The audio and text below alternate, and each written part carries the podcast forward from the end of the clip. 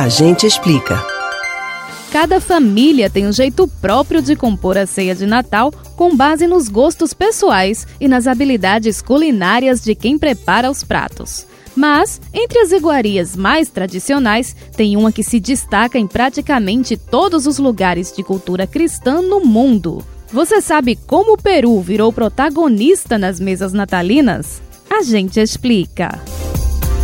Imagine aquela grande bandeja no centro da mesa, trazendo um assado apetitoso rodeado de ervas e legumes. O animal que durante a Idade Média costumava ocupar esse lugar nas ceias de Natal era o javali. Segundo informações da Rede Pública de Comunicação do Reino Unido, BBC, a cabeça do suíno selvagem em conserva era apresentada com uma maçã na boca. Mas uma ave exótica encontrada na América do Norte viria a assumir esse posto. Tudo começou em 1526, quando um jovem que possuía terras no condado de Yorkshire, na Inglaterra, voltou de viagem carregando seis exemplares do bicho plumoso. William Strickland, ao chegar em território britânico, vendeu as grandes aves de pescoço vermelho e caudas em leque a habitantes locais. A história não tem comprovação e se baseia em relatos que o próprio William fez na época, mas trabalhos arqueológicos na década de 1980 encontraram no sul da Inglaterra ossos de peru rodeados de cacos de cerâmica sofisticada. De acordo com os estudos, o material era da época de 1520 a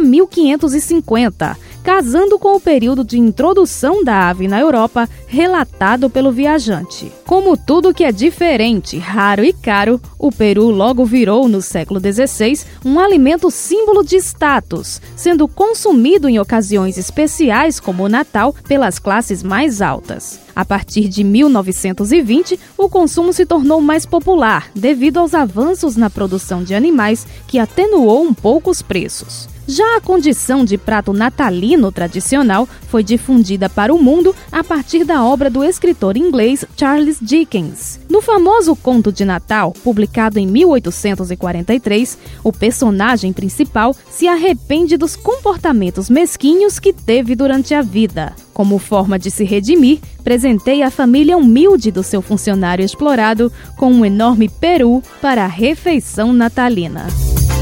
Você pode ouvir novamente o conteúdo deste ou outros A Gente Explica no site da Rádio Jornal ou nos principais aplicativos de podcast: Spotify, Deezer, Google e Apple Podcasts. Betânia Ribeiro para o Rádio Livre.